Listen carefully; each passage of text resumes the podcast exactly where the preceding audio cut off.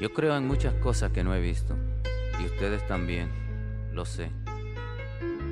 No se puede negar la existencia de algo palpado, por más etéreo que sea. No hace falta exhibir una prueba de decencia de aquello que es tan verdadero. El único gesto es creer o no. Algunas veces hasta creer llorando. Se trata de un tema incompleto porque le falta respuesta, respuesta que alguno de ustedes quizás le pueda dar.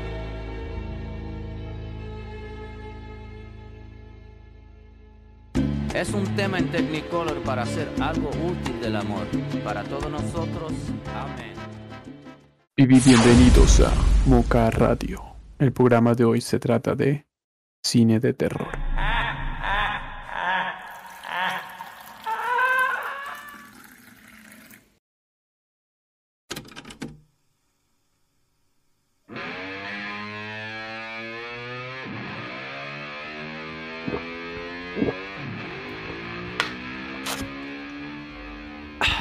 Hola, ¿qué tal a todos nuestros queridos amigos oyentes? Gracias por acompañarnos en esta emisión de Moca Radio. Bienvenidos a esta sección que llamamos Late que Late.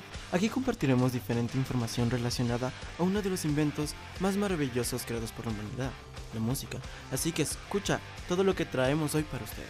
No olviden apoyarnos a través de nuestras redes sociales, nos pueden encontrar como Moca Radio, así también como compartirnos sus opiniones y recomendaciones para el programa.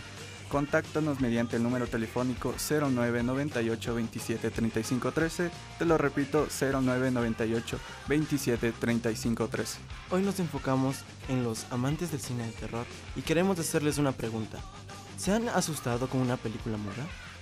En nuestro caso, no. Pero de eso hablamos en esta sección. Algo importantísimo para generar el susto y es la música.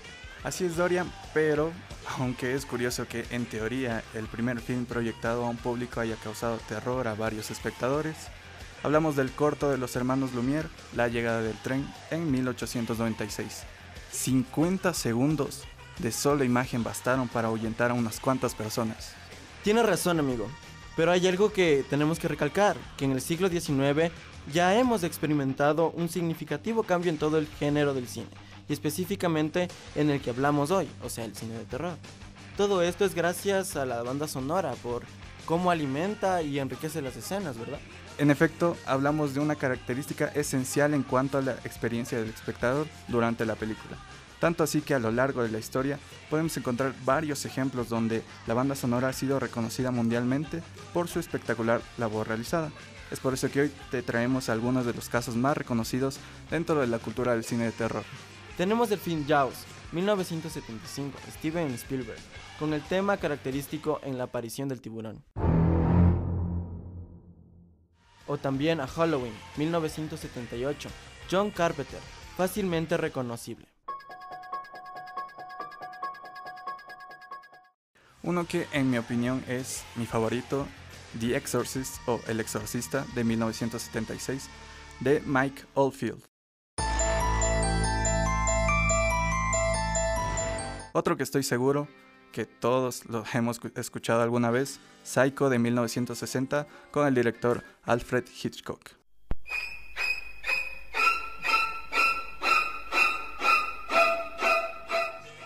Esos han sido algunos de los casos más reconocidos y premiados a nivel mundial, en la música, en bandas sonoras, en cuanto a películas de terror. Sin más que agregar, esperamos que les haya encantado el material que les hemos compartido hoy a ustedes. Amigos oyentes, así concluye por hoy esta sección. Estaremos ansiosos de encontrarlos de nuevo en otra emisión de tu radio favorita, Moca Radio. Se me cuidan, tomen agüita y lo más importante, disfruten de la vida acompañada de algo maravilloso que es la música. Hasta la próxima, bye.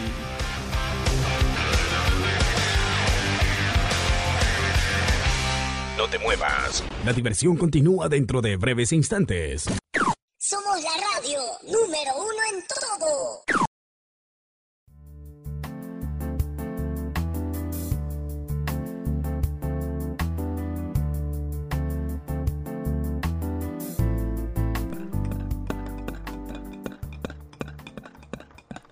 Bienvenidos a Moca Radio. Esta es la parada Dato Express. la sección en donde nos enfocamos en dar diferentes datazos sobre el tema del programa. Recuerden seguirnos a través de nuestras redes sociales con el nombre de Moca Radio y enviarnos los diferentes datazos a través del número 099 68 64 82 74. Repito, 099 68 64 82 74.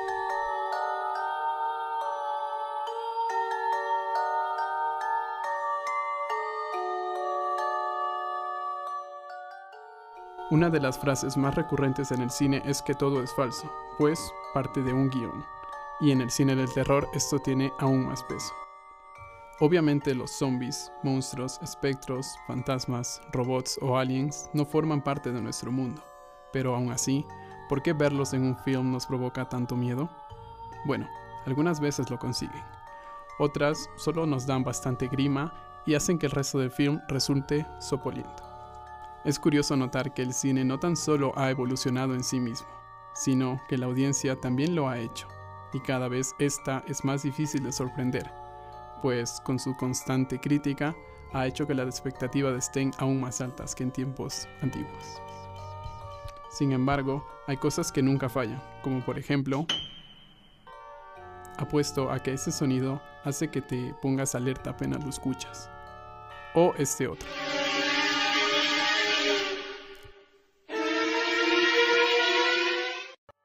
Hace que tu mente sepa que algo malo va a pasar. Y no tan solo se trata de sonidos, pues cosas como la corrección de color, los ángulos y planos de rodaje, los reflejos y varios tipos de composiciones son las técnicas más recurrentes en el cine del terror.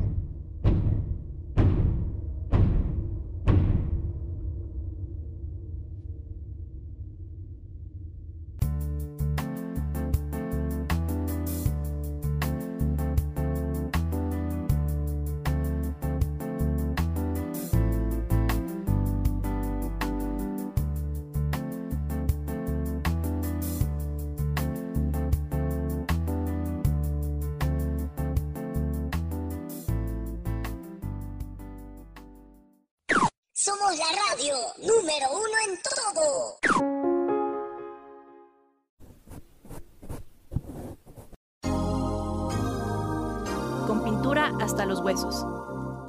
Hola a todos, aquí Maquiato App, su segmento de encuentro. El día de hoy tenemos aquí presente a María José Gómez, con quien hablaremos un poco acerca del maquillaje FX. Es un tema del que casi no se habla, por lo que queremos profundizar desde un punto de vista profesional. Bienvenida, María José. Adelante. Muchas gracias por la invitación. Me alegra mucho poder estar aquí el día de hoy. El placer es nuestro. Pero antes, cuéntanos, ¿qué tal has estado? Bastante bien, sin ningún problema. Gracias por preguntar. Nos alegramos mucho de que así sea. Esperamos que estés cómoda. Sí, yo encantada y muy contenta de poder estar aquí compartiendo con ustedes. Para empezar, dinos, ¿Cómo definirías tú al maquillaje? Bueno, realmente para mí el maquillaje es una forma de expresión artística en donde podemos plasmar nuestra creatividad a través de decorar la piel y otras partes del cuerpo.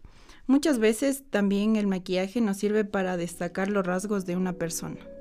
En tu experiencia, ¿crees que cualquiera puede maquillar o necesitas algo en específico para hacerlo? Eh, yo creo que todos tienen el potencial para maquillar. No necesitas mucho más que las herramientas necesarias para poder hacerlo. Y si quieres mejorar tu potencial, eh, debes de practicar y estudiar. Interesante. Mm, y adentrándonos más allá, sabemos que el mundo del maquillaje sin duda alguna es muy amplio, pero nos llama mucho la atención algo en específico, y es la clase de maquillaje que se usa dentro de las películas, más específicamente de terror, ese tipo de formato por lo que querríamos saber qué conoces acerca del tema.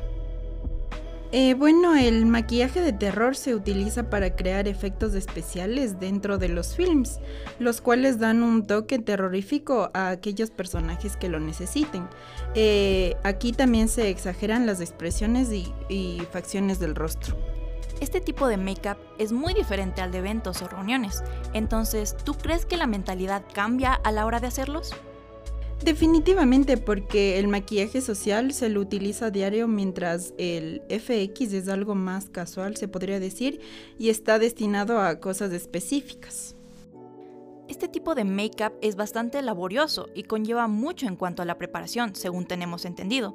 Entonces, desde tu perspectiva, ¿disfrutas realizando esta clase de maquillaje o dirías que no? Sí, disfruto realizando este tipo de maquillaje porque me distraigo y me entretiene. Además, me divierto mucho haciéndolo. Para finalizar, ¿qué consejos podrías darles a nuestros radioescuchas que apenas empiezan en este mundo de los efectos especiales? Lo que se te ocurra, un tip, frase o información que desees decirles. Bueno, me gustaría decirles que indaguen más sobre este tema ya que es muy entretenido. Y me gustaría dejarles con una pequeña frase que dice así, el maquillaje es una arma que te ayuda a expresar eh, quién eres desde el interior. María José, de verdad muchísimas gracias por todo lo que nos has compartido el día de hoy. Estoy más que segura que nuestros oyentes también te agradecen. Esperamos contar contigo en alguna otra ocasión. También confiamos en que tú hayas disfrutado de este espacio radial. A ustedes muchas gracias por invitarme. Estamos disponibles en nuestras redes sociales de Moca Radio. Cualquier duda o recomendación, contáctanos al número 09 310 56 97. 09 310 56 97. Gracias por sintonizarnos. Sin más que añadir, nos vemos pronto. Adiós.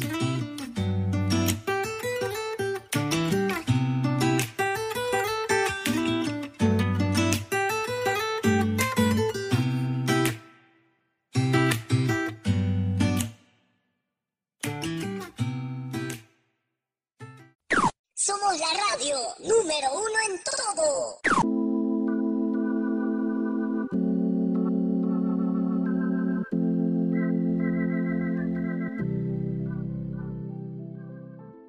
Hola seres de luz, bienvenidos a este su programa preferido Historias con aroma de café. Yo soy Erika. Y yo soy Doménica. Con nosotros le pondrás fin a tus momentos de aburrimiento. Sube el volumen, ponte cómodo, prepárate.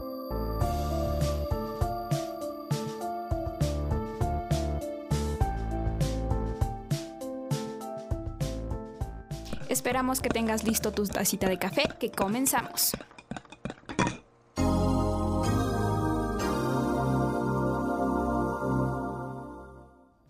Esta historia comienza en una casa del sector de la Mariscal por la calle Ventimilla, que nunca pudo ser arrendada o vendida. Tras varios años pasaba de persona en persona. También hubo instituciones y fundaciones que pasaron por ella. Pero nunca tuvo dueños fijos hasta que fue alquilada a una asociación de no videntes. A lo largo de los días que ellos vivieron ahí, ocurrieron varios incidentes y sucesos paranormales. La mayor parte del tiempo, las cosas nunca se mantenían en su lugar, nunca estaban donde se los había dejado. Esto ocasionó que sea abandonada solo a tres meses. Y aún así, fue desalojada una vez más. Hasta el momento se ha mantenido sin ser habitada. Pero, ¿qué es lo que realmente sucedió? Los moradores cuentan que en 1986 un doctor reconocido de la ciudad de Quito sospechaba que su esposa le traicionaba. El médico no pasaba día en el que pudiera estar tranquilo. En él había nacido la desconfianza. Cansado de tantas sospechas, decidió averiguar si era verdad. Cada día tenía la certeza que era cierto la traición de su esposa, pero aún faltaba desenmascararla y enfrentarla. Un día decidió irse al trabajo, como todas las mañanas lo hacía. Su esposa, confiada de que no regresaría hasta la noche, llamó a su mente y lo invitó a casa. Esta vez el doctor no llegó a la noche, como era de costumbre. A la mitad del camino, dio media vuelta en su coche y se estacionó a una cuadra de su casa.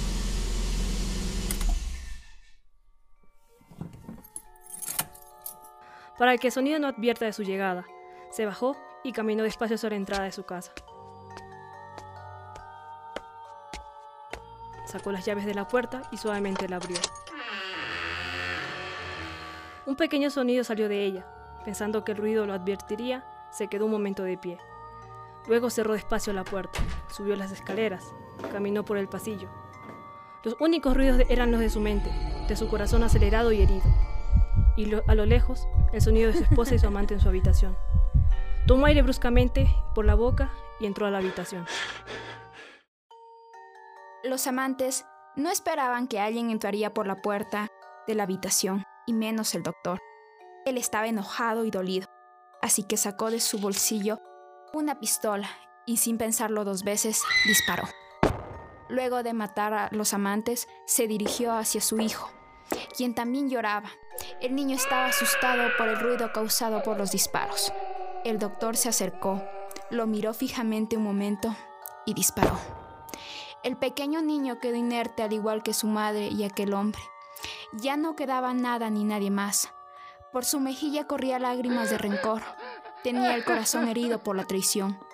Así que llevó el arma a su boca, cerró los ojos con fuerza y mientras todo su cuerpo temblaba y sudaba, disparó. Desde entonces hasta la actualidad, esta casa tiene un pasado marcado de sangre y, y oscuridad.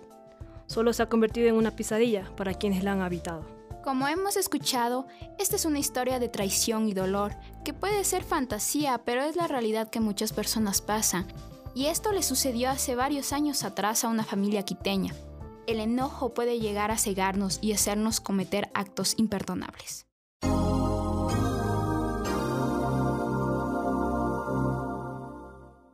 Muy bien, con esto concluimos el programa de hoy. Esperemos que te haya gustado la historia en este episodio. Esto fue Historias con Aroma de Café. Yo soy Erika.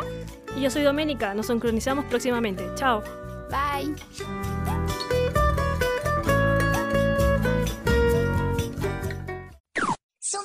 Radio número uno en todo. ¿Aburrido? Aquí tu solución auditiva. Historias y un poquito más. Aquí les contaremos historias del ayer y hoy y sobre hechos reales. Quédese con nosotros. Advertencia, este programa puede ser adictivo. Te recomendamos colocarte cómodo y tomar una tacita de café. Si quiere que sus historias sean escuchadas, escríbanos en nuestro post de Reddit y a nuestro correo electrónico historiasconaromacafé.com y síganos en Facebook y en Instagram para que nos recomiende su historia. Somos la radio número uno en todo.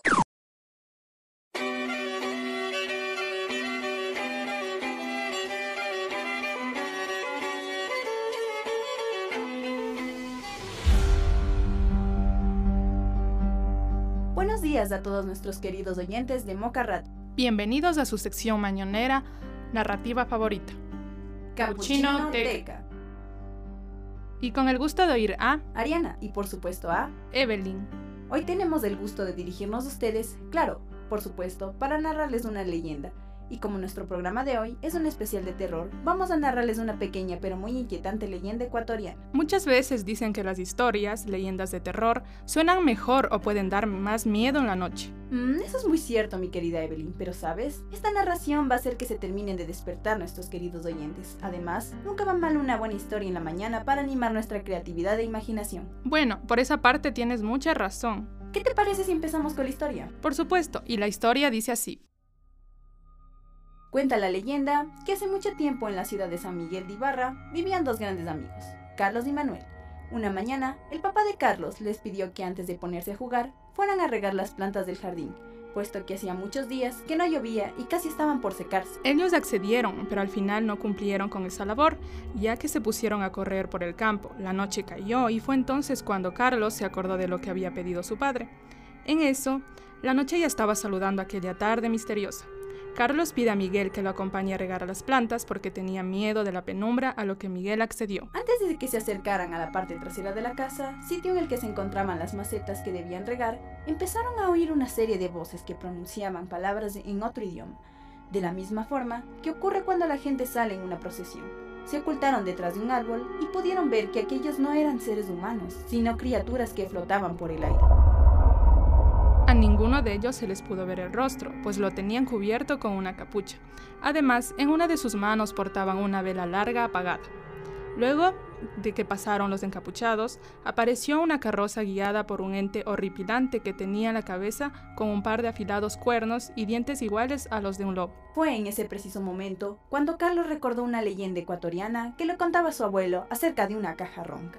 La descripción que el anciano había hecho acerca de los seres que custodiaban este místico objeto era exactamente igual a las criaturas que acababan de ver. El terror que sintieron hizo que de inmediato perdieran el conocimiento. Posteriormente, cuando volvieron en sí, se percataron que ahora ellos portaban también una vela larga de color blanco, solo que no era de cera, sino de hueso de un difunto. Y esta fue nuestra leyenda mañanera. ¿Qué tal te pareció, mi querida Ari? Pues me parece increíblemente misteriosa y terrorífica. Supongo que hay muchas preguntas sin respuestas por saber. Este tipo de leyendas son las favoritas del público. Aunque parece complicado saber si realmente ocurrió. Eso es lo que le hace intrigante y terrorífico. En eso tienes mucha razón. En fin.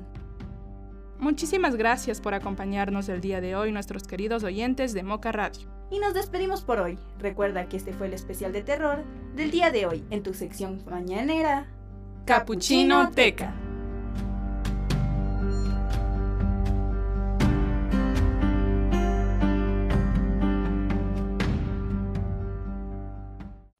Somos la radio número uno en todo. Y con esto concluimos el programa de hoy de Moca Radio. Esperamos les haya gustado este programa y espero nos sigan sintonizando a través de este medio. Nuevamente muchísimas gracias y esperamos tengan un lindo día.